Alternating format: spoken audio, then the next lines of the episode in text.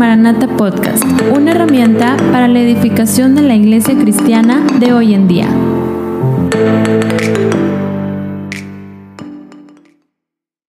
El día de hoy quiero compartirte algo muy rápido con el propósito de que tú tengas claridad y tengas en tu corazón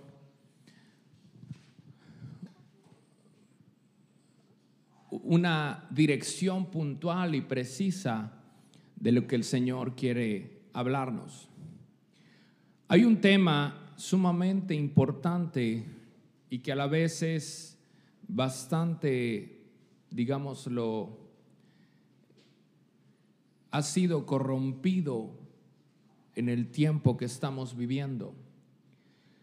Una de las cosas que debemos de entender hoy en día es que la familia está recibiendo un ataque puntual y preciso. Hoy en día el hogar, la familia está recibiendo distintas formas de ataque que su objetivo es destruirlo. Pero la Biblia nos enseña las maneras y las formas en las cuales Dios quiere que aprendamos a edificar. La Biblia dice ahí en el Salmo 127, versículo 1, dice, si Jehová no edificare la casa, en vano trabajan los que la edifican. Y esa palabra es suficientemente clara para hacernos comprender que lo que necesitamos en nuestras vidas, que lo que necesitamos en nuestros hogares, para que seamos hogares saludables, hogares, matrimonios, familias saludables, es una edificación guiada, sustentada, soportada, direccionada, dirigida por Dios. La Biblia nos enseña que Dios es el que edifica. Y el edificador por excelencia descrito en la palabra es nuestro Señor Jesucristo. Tú debes de tener en tu corazón el testimonio cada día de que el único que puede edificar en tu casa de la manera correcta es Dios. El mundo tiene distintas formas para relacionar el hecho de edificar. El mundo ha establecido que mientras tus hijos vayan a una buena universidad, tengan una buena preparación, con eso ya le hicieron. El mundo te dice que la prioridad para ti, varón, es el trabajo.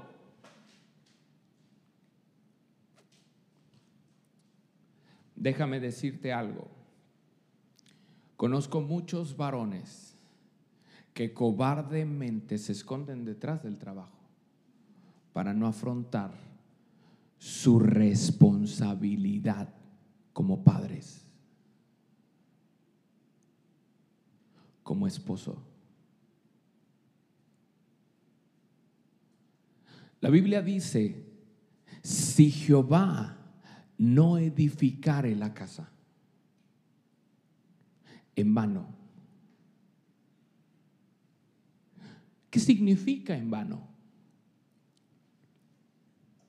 Que puedes hacer lo que se te pegue la regalada gana. Puedes juntar los millones que puedas juntar. Puedes comprar las propiedades que puedas comprar. De nada va a servir si Dios no edifica en tu casa.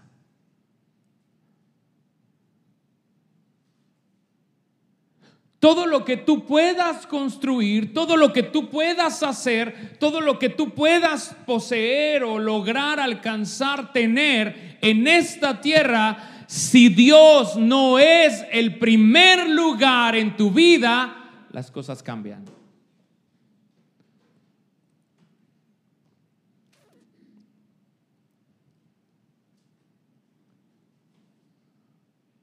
El fracaso es inminente.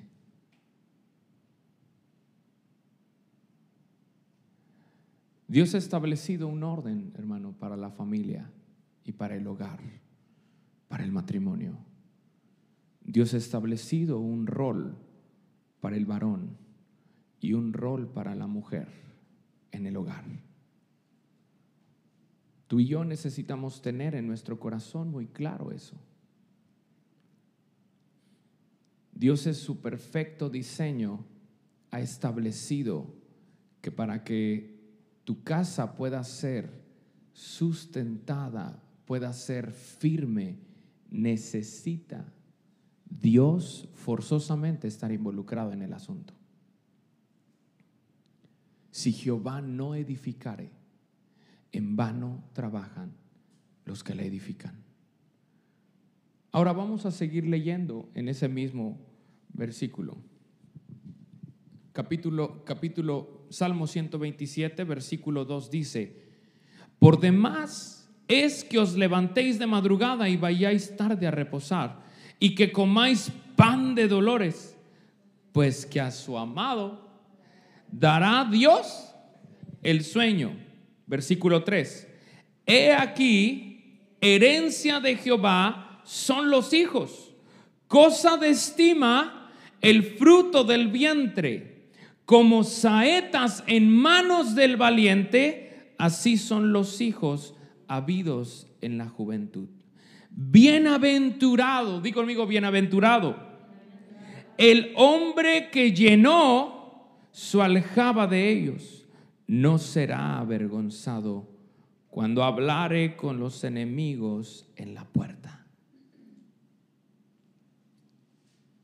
Dios habla de una bienaventuranza en el hecho de tener hijos y de tener muchos hijos. Dice, bienaventurado el varón que llenó su aljaba de ellos. Hoy en día, yo no sé si tú te das cuenta, hermano, pero una de las cosas que más se busca y que por todos lados está bombardeando a la sociedad es un concepto la familia chiquita vive mejor, ¿va? ¿Sí o no? ¿Y qué es lo que ha cambiado? Resulta que lo que ha cambiado es que el estilo de vida que antes tenían las familias, hoy en día ya no es el mismo. Yo platicaba con algunos amigos y recordaba mi infancia cuando yo era pequeño, cuál era mi forma de entretenerme. Para mí era muy simple salir a jugar fútbol en la calle y salir a jugar a las atrapadas y salir a andar en bicicleta o en patines. Y esa fue mi infancia. Y algunos más atrás era jugar a matatena, ¿verdad? distintas cosas en la calle. Pero hoy en día, para poder entretener a tus hijos, ¿qué necesitas? Que te cuesta 15, 18 mil pesos, ¿verdad?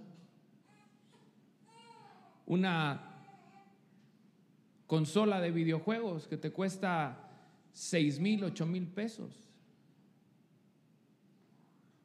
un celular que te cuesta 4 mil, 5 mil, 10 mil o 30 mil pesos, según sea.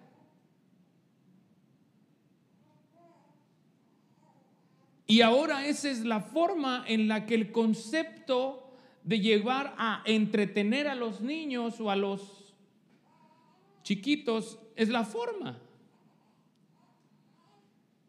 Evidentemente, eso empieza a distorsionar o a cambiar, ¿verdad? El concepto de, de la familia.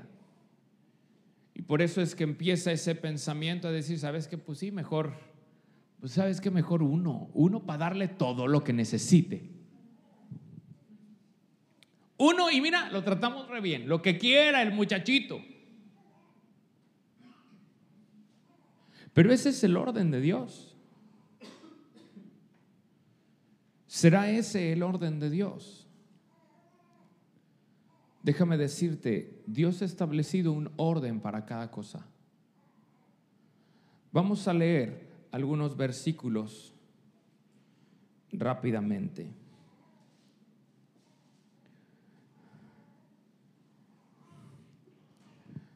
Lucas capítulo 2.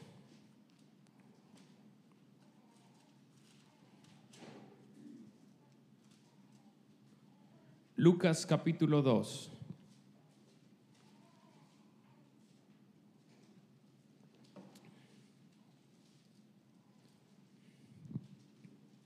Y vamos a leer el versículo 52.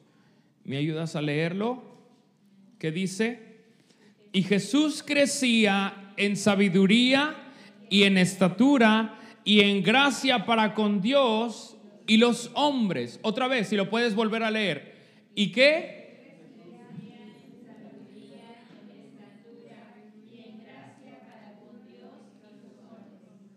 Hay cuatro niveles de crecimiento para los hijos. Hay cuatro niveles de crecimiento para los hijos. Y esto es algo que tú tienes como padre que conocer. Y si no eres padre todavía, necesitas saberlo también. Porque si en tu corazón está el deseo de, tener herencia, de tener familia, tú necesitas saber cuál es la forma de Dios. Dios ha establecido cuatro áreas de crecimiento donde tus hijos deben de crecer. La primera área que encontramos ahí, fíjate cómo dice, y Jesús crecía en qué? Sabiduría. Ahora, la sabiduría va relacionada con qué? La sabiduría va relacionada con el conocimiento de las cosas prácticas, pero también del conocimiento de Dios. El primer nivel en el cual un pequeño, un hijo debe de crecer es en sabiduría. No es en otra cosa. Ahora, ¿Por qué es importante que nosotros sepamos esto, hermano? Porque la palabra de Dios nos enseña muy claramente que la sabiduría es clave específica para el éxito del desarrollo de los hijos. Proverbios, vamos a ir ahí a Proverbios, en el capítulo 1, Si puedes ir rápidamente, vamos a empezar a escudriñar un poco las escrituras.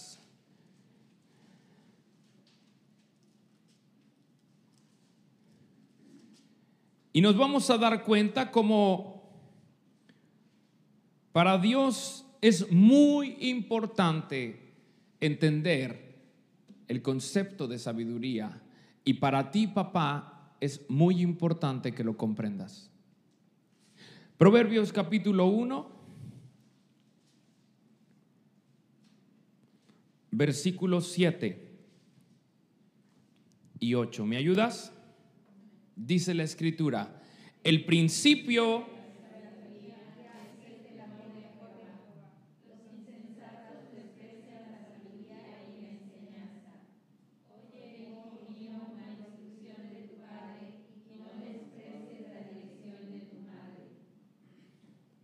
El principio de la sabiduría es el temor de Jehová. Los insensatos, y aquí ya le pone una, una diferencia. Va a haber hijos sabios que padres sabios lograron enseñar o va a haber hijos insensatos. ¿Qué significa la insensatez? La palabra insensato tiene como sinónimo torpe, terco, tonto, necio.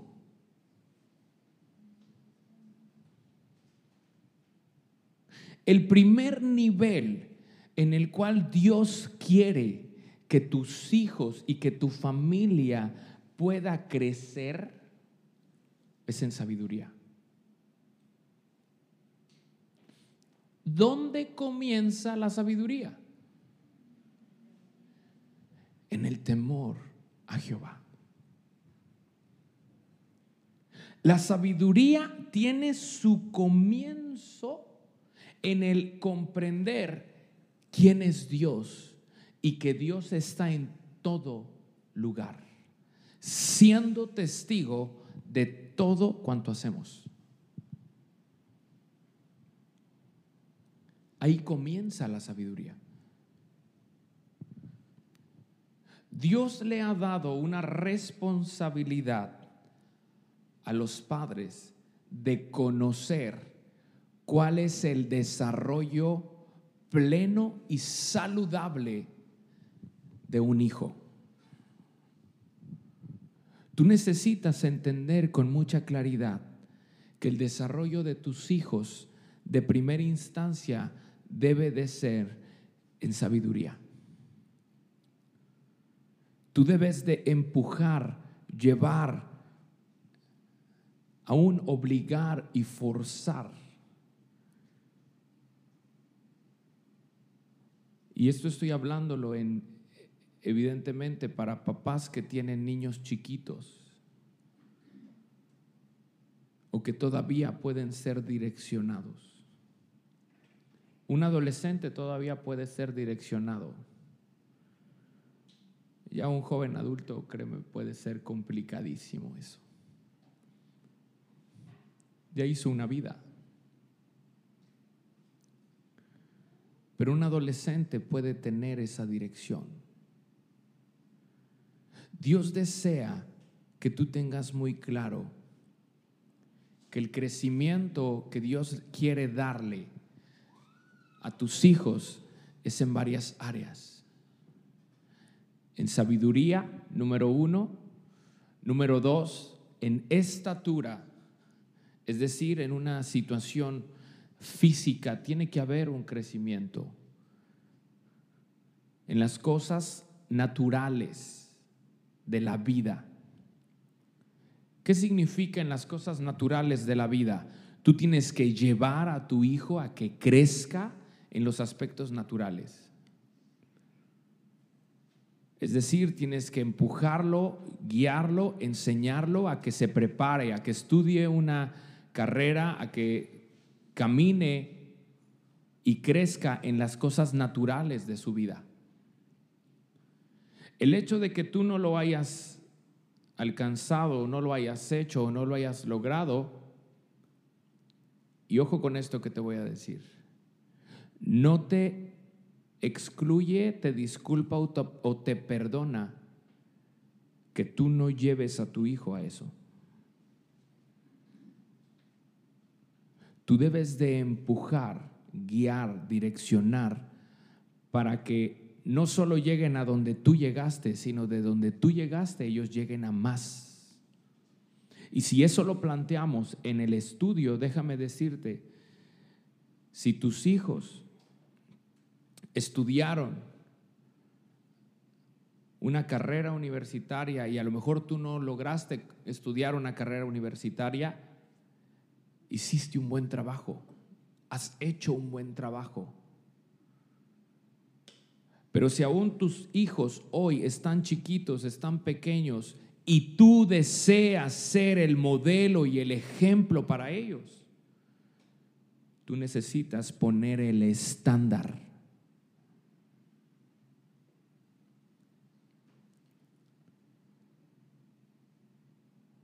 No hay un límite, hermano.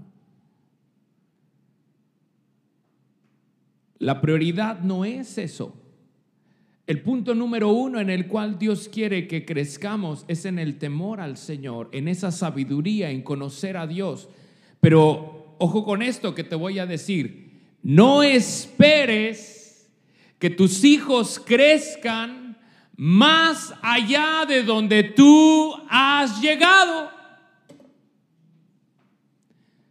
Discúlpame si suena feo, fuerte o complejo o difícil. Pero tú como padre, tú como varón, sobre todo los varones, ustedes están poniendo el estándar de vida para sus familias.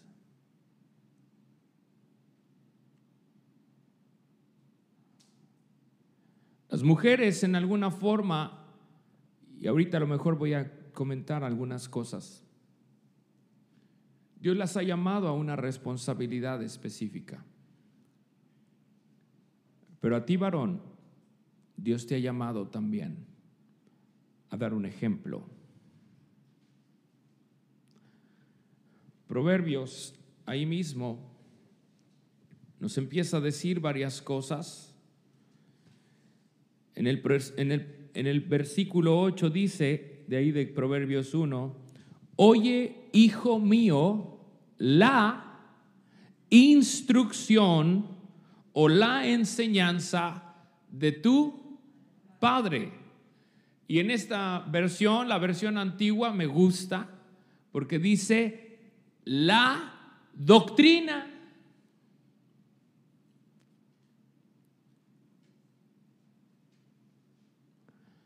doctrina. ¿Sabes por qué muchos hogares fracasan en la vida cristiana?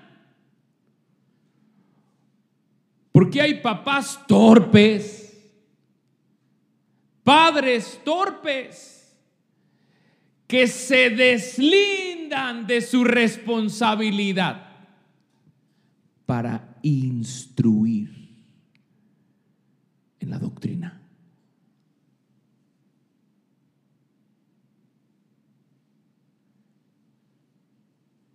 Si tú varón quieres construir un hogar conforme al modelo de Dios, tú necesitas asegurarte de conocer la doctrina, la enseñanza, la palabra de Dios en tu vida.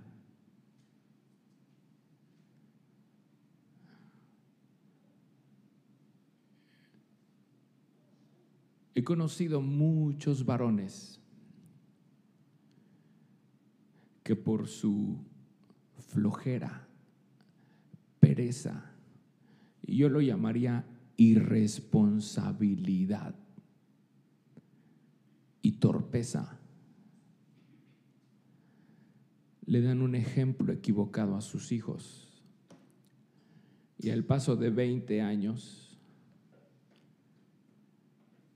empiezan a lloriquear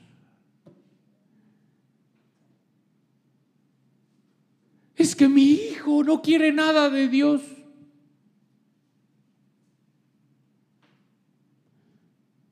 ¿Y tú querías cuando pudiste enseñarlo?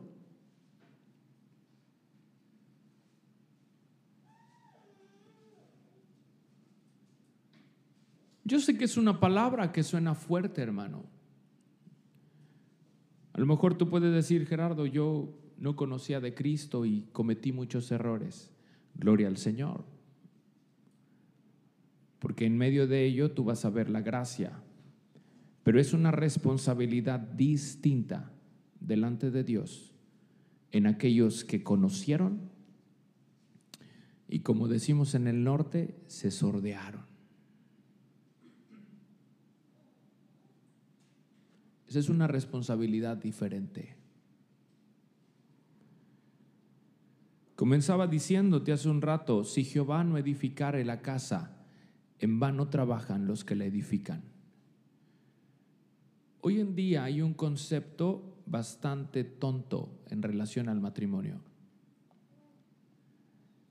Y en relación al matrimonio se ha pensado que lo más importante es dar el anillo en una forma espectacular, tener una boda en una forma espectacular, con mariachi, con banda, con grupo musical, con fuegos artificiales, globos, show, y todos subiendo sus fotos en las redes sociales etiquetando a los novios. Hoy en día pareciese que eso es el concepto de un buen arranque.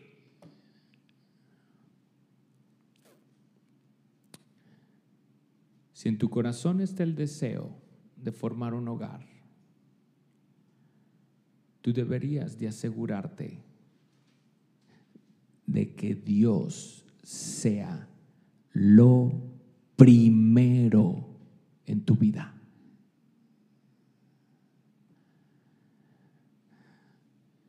Si tú crees que lo primero es una casa, un coche, un terreno, un buen trabajo o cualquier otra cosa material, vas a construir un muy bonito hogar materialista.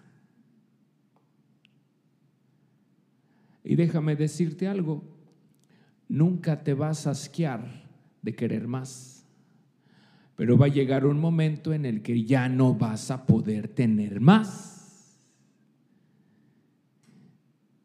y te vas a amargar.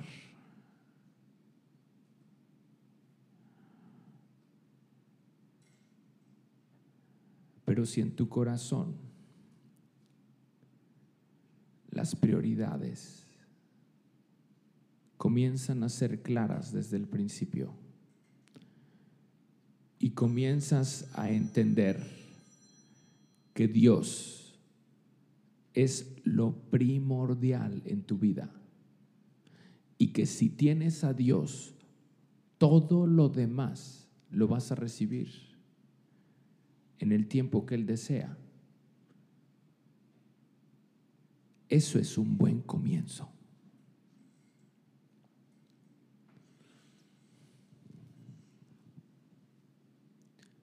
Hablar del matrimonio no es hablar de comenzar bajo los lineamientos del mundo.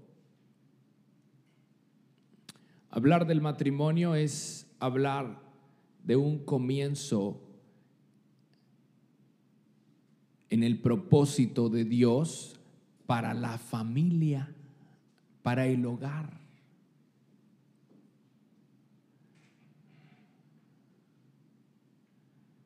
Yo quisiera decirte, joven que estás soltero, asegúrate de que Dios sea lo primero que busques para comenzar una, una familia o un matrimonio. Padre, mamá, que estás aquí, evalúa en tu hogar qué nivel de importancia tiene Dios.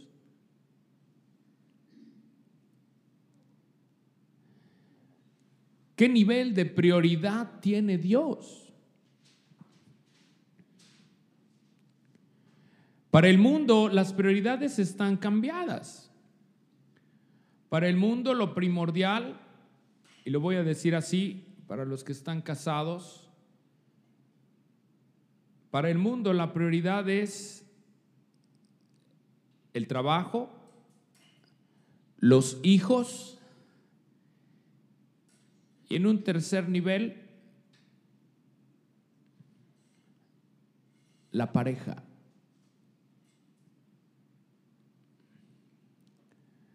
Yo no sé cuántas veces tú has escuchado a gente que no conoce de Cristo decir, es que la prioridad son mis hijos.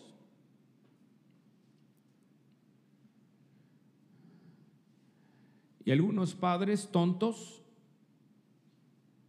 dicen, es que antes que cualquier otra cosa, mis hijos son lo más importante. Y si esta me deja o si este me deja, no me importa. Mis hijos son lo más importante. ¿Sabes dónde se mete el problema? El problema se mete cuando Eso lo escuchas en los padres, en los maridos, en los esposos, en las esposas cristianos. Porque ese no es el orden de Dios. A lo mejor me puedo meter, hay un chiste o una pregunta y capciosa, ¿qué fue primero, el huevo o la gallina? Y algunos van a decir, no, pues el huevo, ¿verdad? Y algún otro va a decir, no, la gallina, Gerardo.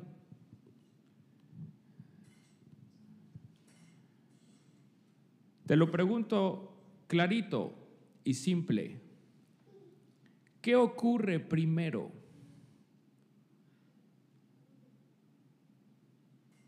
¿El casamiento? ¿El matrimonio? ¿O los hijos? Es muy simple, hermano, la respuesta. Tú primero te casas y después tienes hijos.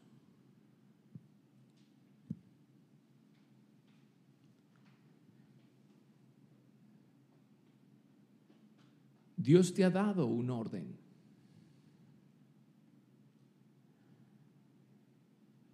Entiendo que hay diversas situaciones, entiendo que hay diversas circunstancias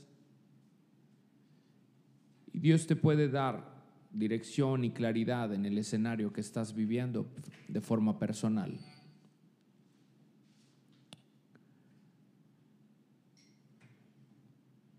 Pero yo quisiera decirle a los matrimonios jóvenes que están en este lugar, hermano, hermana, antes que cualquier otra cosa, antes que tus hijos, antes que tu trabajo y después de Dios, está la pareja que Dios te ha dado para formar un hogar.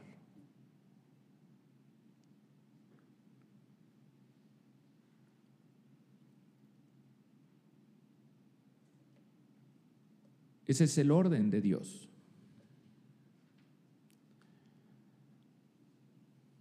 Pablo en alguna forma hablaba e invitaba y decía, yo prefiero que los que puedan no se casen mejor, ¿verdad? Yo creo que él sabía por qué lo decía, ¿verdad? Pero yo creo que Dios tiene una persona para cada uno y el Señor tiene un propósito también. Pero yo quisiera poner muy en claras las cosas.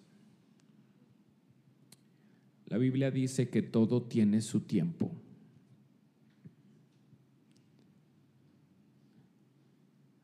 Cada cosa tiene su tiempo. Y en esa frase y en esa palabra también hay una verdad, hermano. Hay temporada para cada cosa. No puedes pretender ni anticiparte, ni retrasarte a temporadas que ya no te corresponden.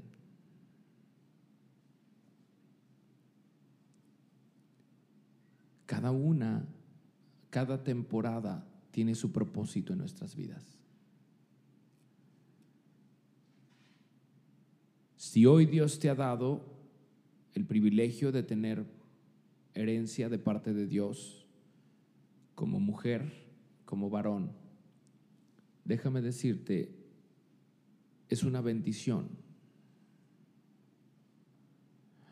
Pero tú necesitas tener muy claro que así como el padre instruye, la madre tiene otra función. Dice ahí en el versículo 8, y no desprecies la dirección. ¿Qué significa dar dirección? guiar. Mamá, tú necesitas tener dirección.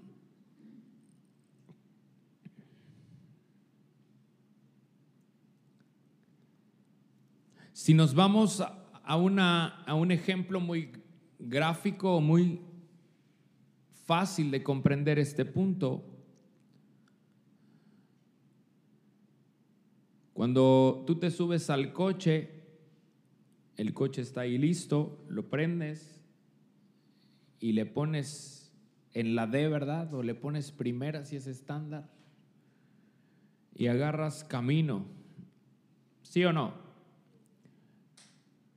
Pero si no sabes a dónde vas, ¿qué pasa? Pues te pierdes, gastas combustible, pierdes tiempo. Ay, mira. En cambio, si sabes exactamente a dónde vas, algunos hasta atajos tienen, va. Dicen, no, este es la clave, ¿verdad? Por aquí llegamos.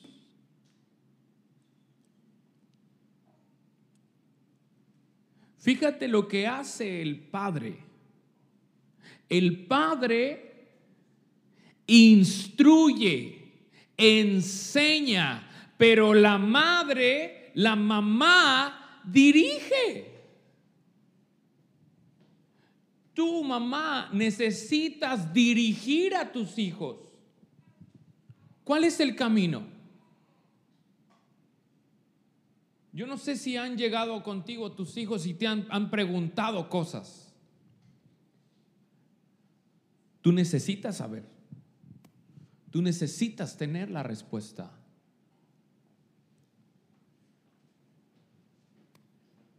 Eso es dar dirección.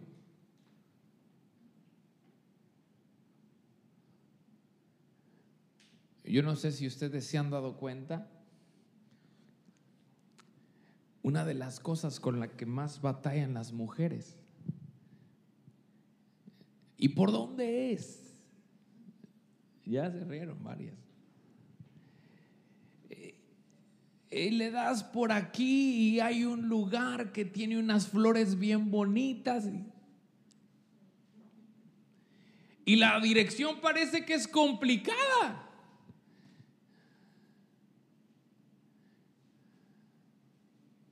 Porque la mujer tiene otra visión de las cosas. Tiene otra apreciación de las circunstancias. Por eso es que la palabra de Dios nos enseña que una de las claves, una de las responsabilidades de la mujer, de la mamá, es dar dirección, pero eso condiciona a una dependencia de Dios. Tú no puedes dirigir si no dependes de Dios. Si Dios no te está dando esa dirección que tú necesitas. Ahora, ¿en dónde vamos a conocer o a escuchar esa dirección? Vamos a leer un poquito más ahí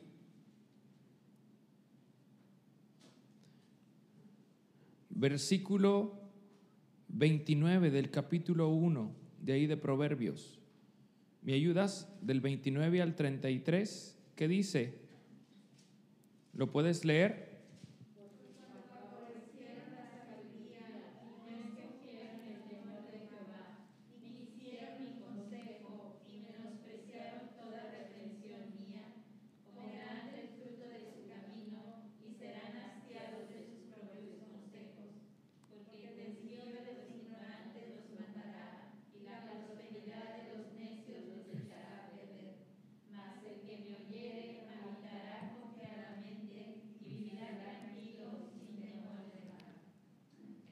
Mas el que me oyere.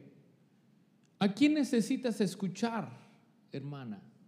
¿A quién necesitas escuchar, mamá? A Dios.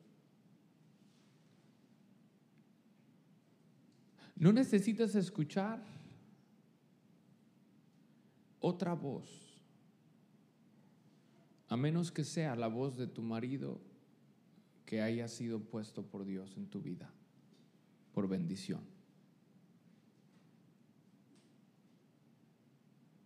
Pero la voz de Dios que viene a través de su palabra debe de ser lo que tú debes de estar escuchando para tu vida.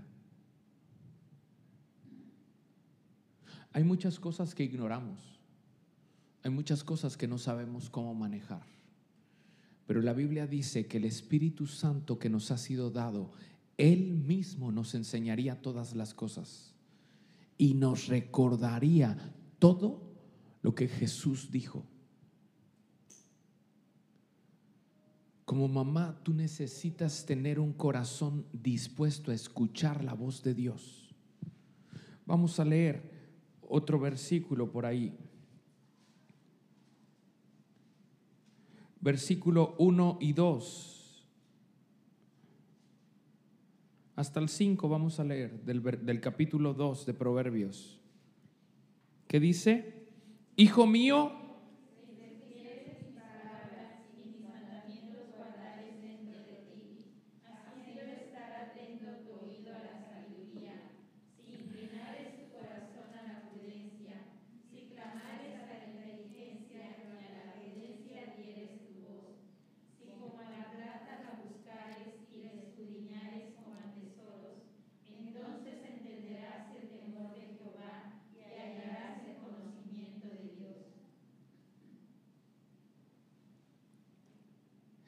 si hay en tu corazón la decisión de querer buscarlo, de buscar la sabiduría, las cosas cambian. Y fíjate cómo dice, me gusta mucho ese versículo, si como a plata la buscares. Si buscas tener en tu vida sabiduría tanto como buscas tener dinero, otra cosa sería.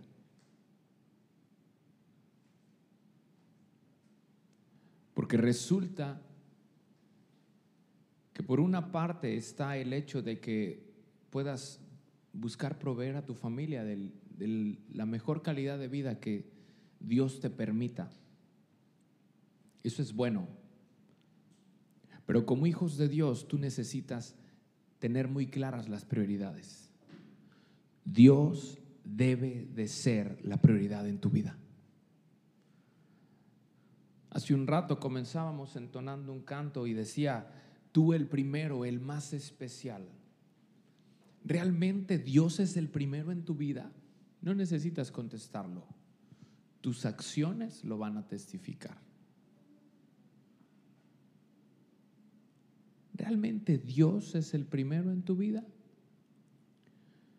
¿Realmente escuchar a Dios es la prioridad en tu vida?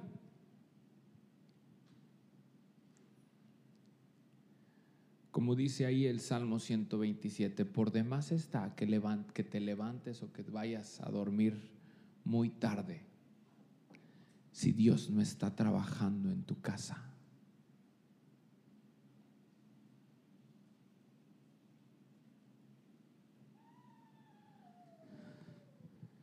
Proverbios 22, versículo 6, y yo sé que ya te lo sabes hasta de memoria. Proverbios 22, versículo 6.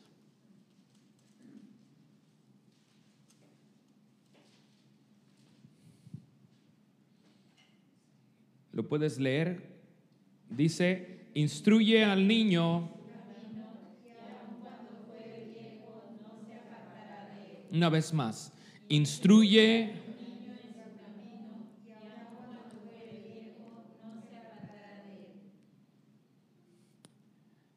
Instruye, enseña, educa, forma al niño en el camino del Señor.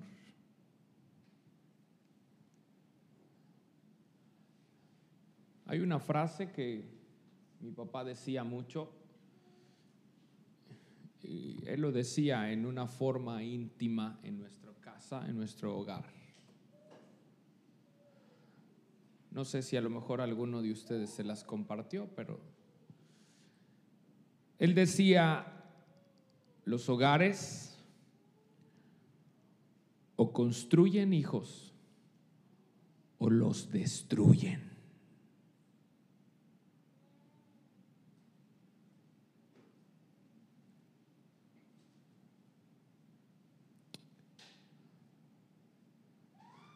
Hay una persona que conozco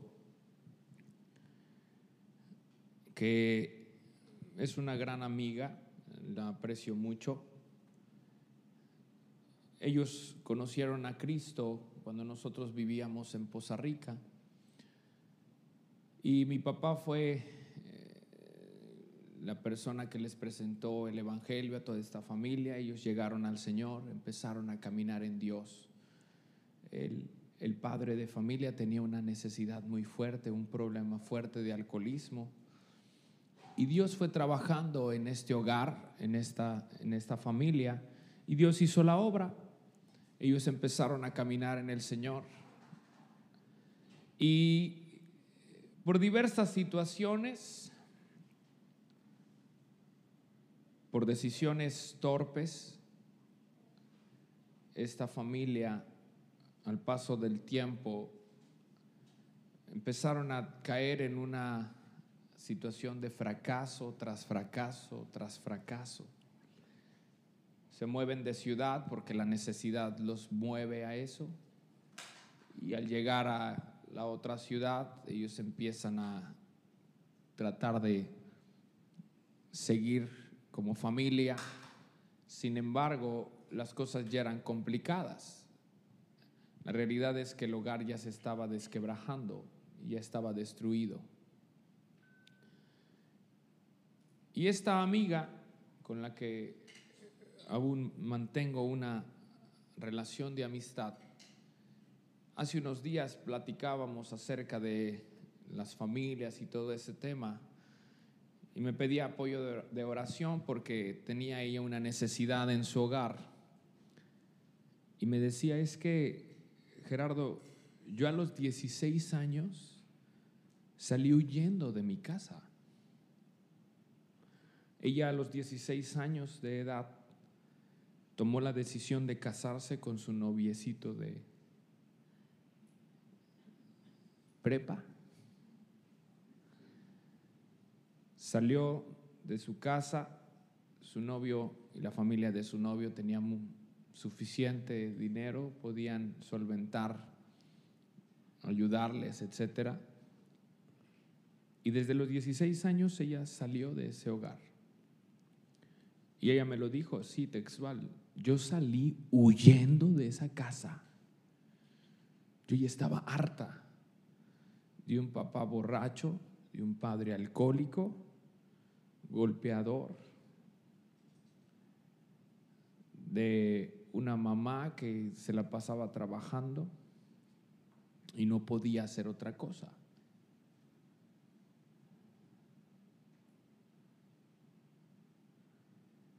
Así como e-, ella, sus otros hermanos salieron huyendo también.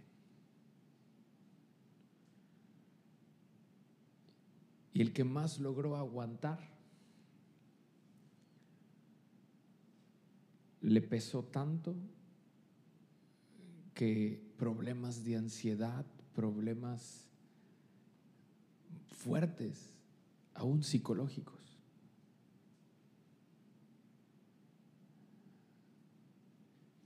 Pero ¿cómo, Gerardo? Si ellos conocían de Cristo, si ellos tuvieron una experiencia con Dios, si ellos caminaron aún con el Señor, ¿por qué?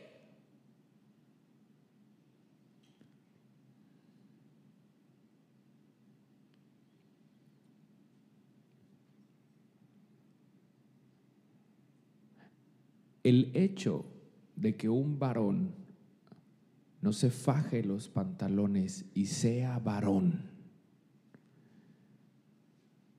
en todo lo que representa para el hogar. Eso va a lastimar. Y muy posiblemente puede dividir la casa.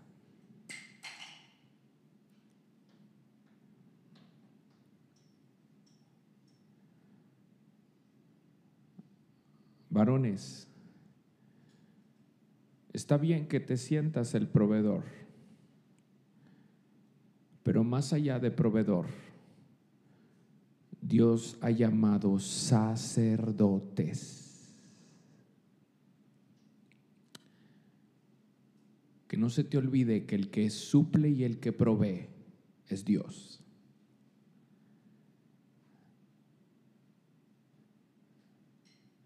Los varones tienen que tomar su posición de sacerdotes en su casa.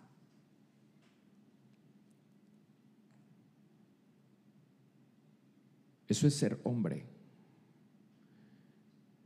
Y si tú, mujer, estás hoy sola en tu hogar, déjame decirte, Dios quiere darte la dirección para que puedas guiar y enseñar a tus hijos el verdadero significado de ser un sacerdote. En la Biblia hay ejemplos muy específicos de cuando no había varones, Dios usó mujeres. Una mujer que Dios usó y que tú puedes estudiar o leer para las mujeres que tienen interés fue Débora. Débora fue una mujer que Dios levantó como autoridad en el pueblo de Israel. Dios la levantó por la ausencia de hombres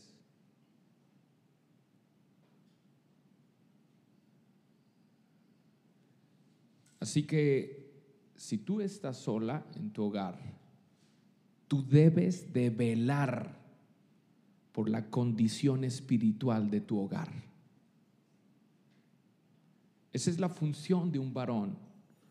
Esa es la función de un sacerdote. El sacerdote lo que hacía es que ministraba delante de Dios.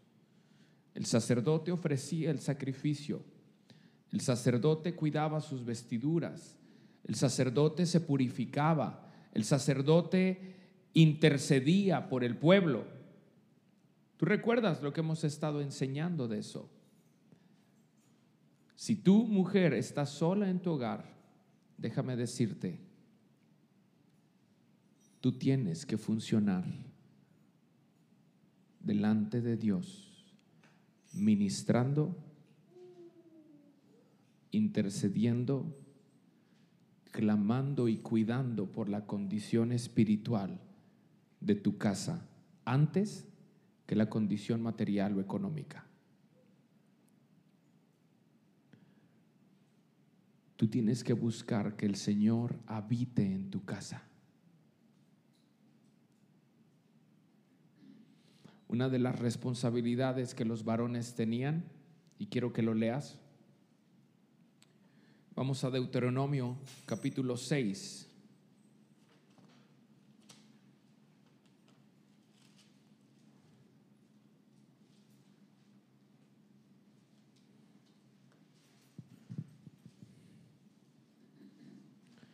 Deuteronomio capítulo 6.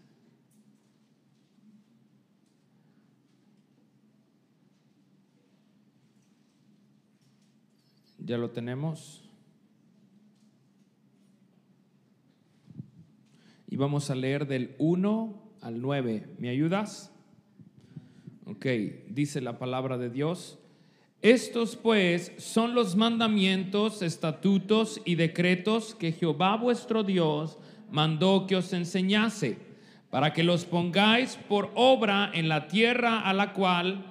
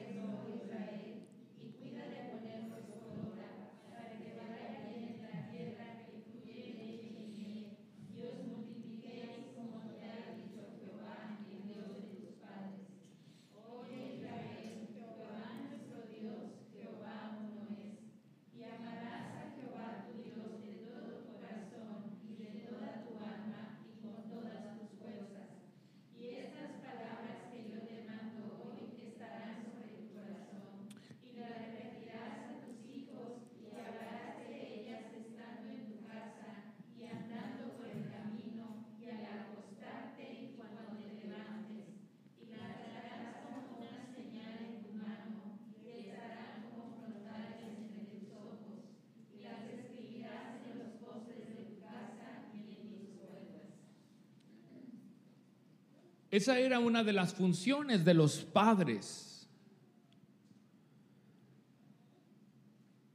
Mamá, papá, esa es tu función. Fíjate cómo dice ahí. Y estas palabras que yo te mando hoy estarán sobre tu corazón. ¿Qué palabras? Versículo 8. Versículo 5 dice, y amarás a Jehová tu Dios de todo tu corazón y de toda tu alma y con todas tus fuerzas. La enseñanza más profunda, trascendental y determinante en la vida de tus hijos y de tu familia va a ser llevarlos a una comprensión de que lo más importante en esta tierra es amar a Dios.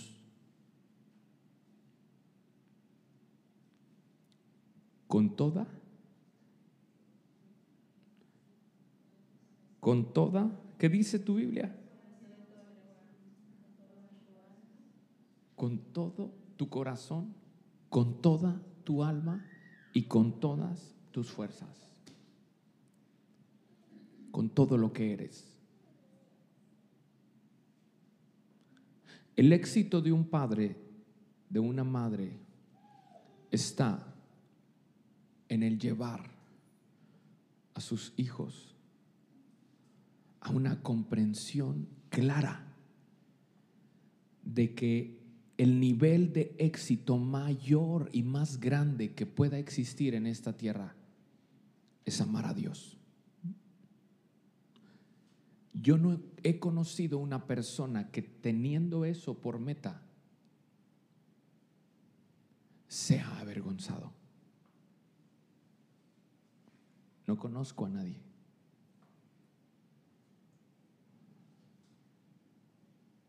¿Quieres que tus hijos sean exitosos? Mide tu éxito y mide el éxito de ellos en relación a esta palabra. Pero para eso tu vida va a ser el ejemplo. Es muy fácil, y ojo con esto que te voy a decir, es muy fácil hablar de religiosidad. Hay muchos padres religiosos, pero hay muy, muy pocos padres que realmente testifican amar a Dios. Porque si tú amas a Dios, vas a cuidar cómo hablas en tu casa.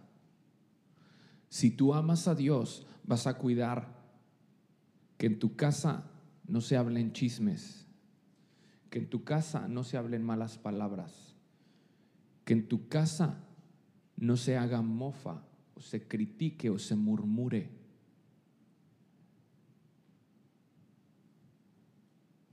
Eso es amar a Dios. Vas a cuidar que en tu casa se tienen muy claras las reglas de qué entra y qué no entra.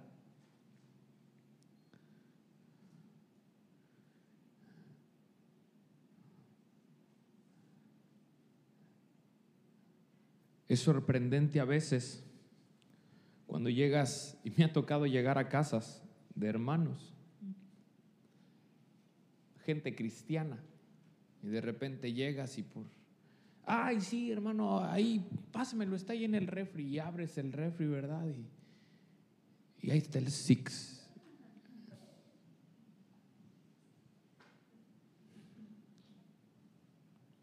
Eso es, eso es común. Una.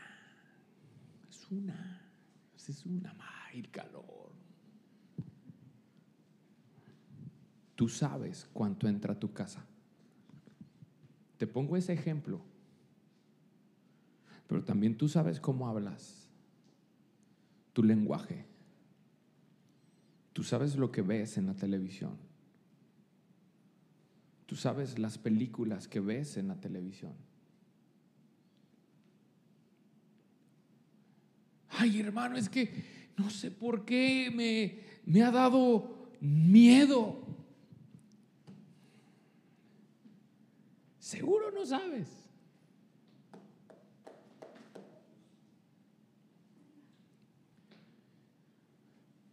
Es que no he podido dormir, tengo muchos días que me da miedo.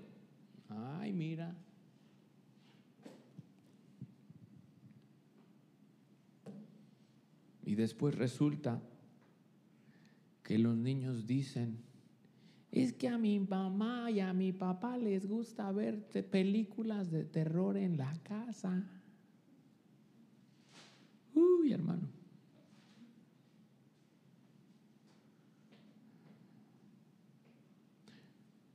Ojo con esto que te voy a decir, papá. Tus hijos, a lo mejor los tienes en una gran estima de discretos. Pero son niños. Y cuando les preguntan en Maranata Kids cuántos tienen necesidad, ellos saben que hay un Dios que responde y ellos saben lo que es necesidad. Yo quiero que oremos porque mi papá le grita mucho a mi mamá.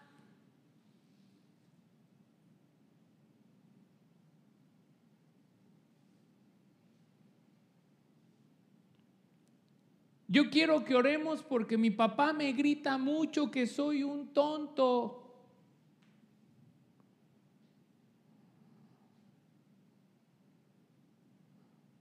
Eso es real, hermano.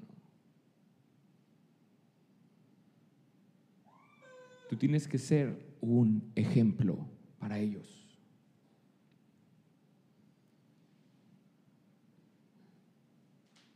Si tú vas a hablar algo frente a tus hijos, asegúrate de que sea para edificación de ellos y de su fe, no para destruirles la fe que han recibido.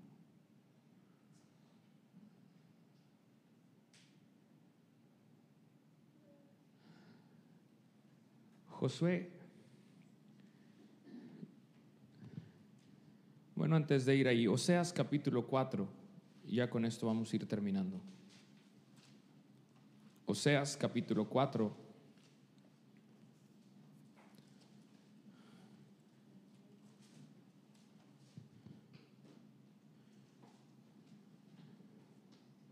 Versículo 6. ¿Me ayudas a leerlo? ¿Qué dice?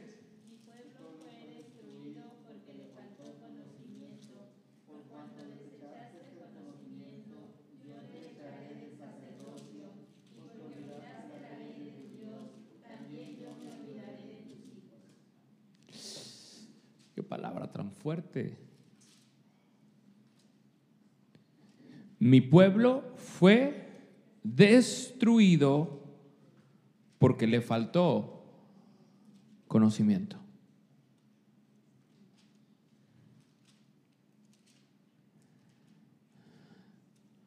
La ignorancia de Dios destruye. La ignorancia de Dios destruye. Pero fíjate cómo dice ahí, por cuanto desechaste el conocimiento, yo te echaré del sacerdocio. Y porque olvidaste la ley de tu Dios, qué fuertes palabras. Y por cuanto y porque olvidaste la ley de tu Dios, también yo me olvidaré de quiénes.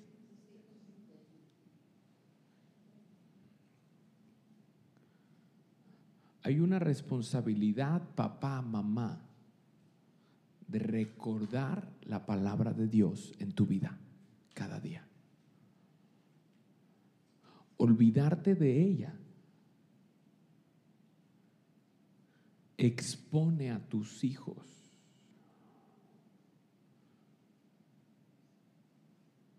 a que ellos se olviden de Dios y por ende Dios se olvide de ellos.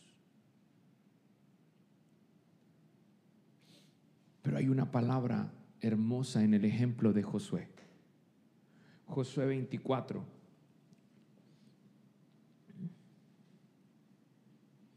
Con esto vamos a terminar.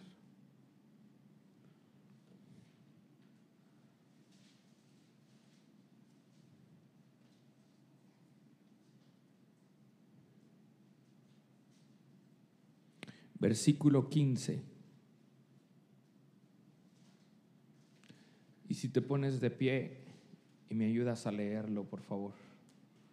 Vamos a leerlo.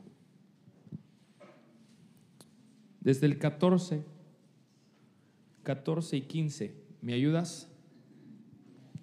¿Qué dice?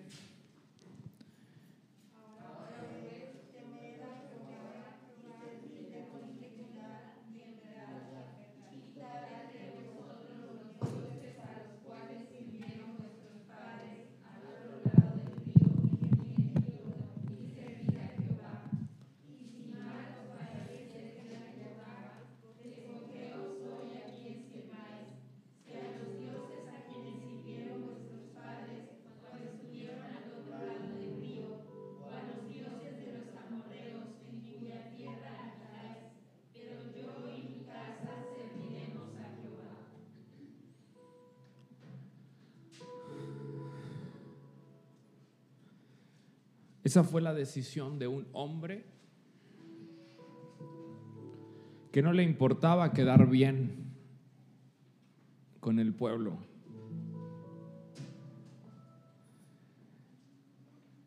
Dice ahí en el versículo 15, y si malos pareciere servir a Jehová, escogeos a quien sirváis. Si a los dioses a quienes sirvieron vuestros padres.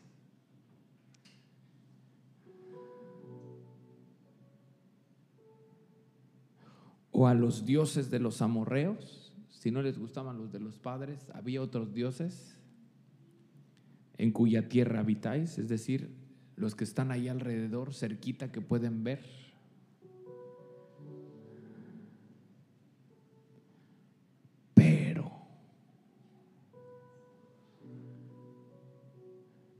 Mi casa serviremos a Jehová. Opciones para servir siempre va a haber. Puede ser servir al mundo, servir al dinero, servir al pecado servir a la tradición familiar.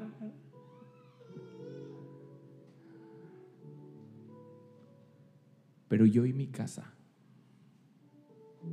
serviremos al Señor. Al Señor que me ha salvado, al Señor que me ha perdonado, al Señor que me ha dado una nueva vida al Señor que me ha dado esperanza. Y me esforzaré para que mi casa también le sirva.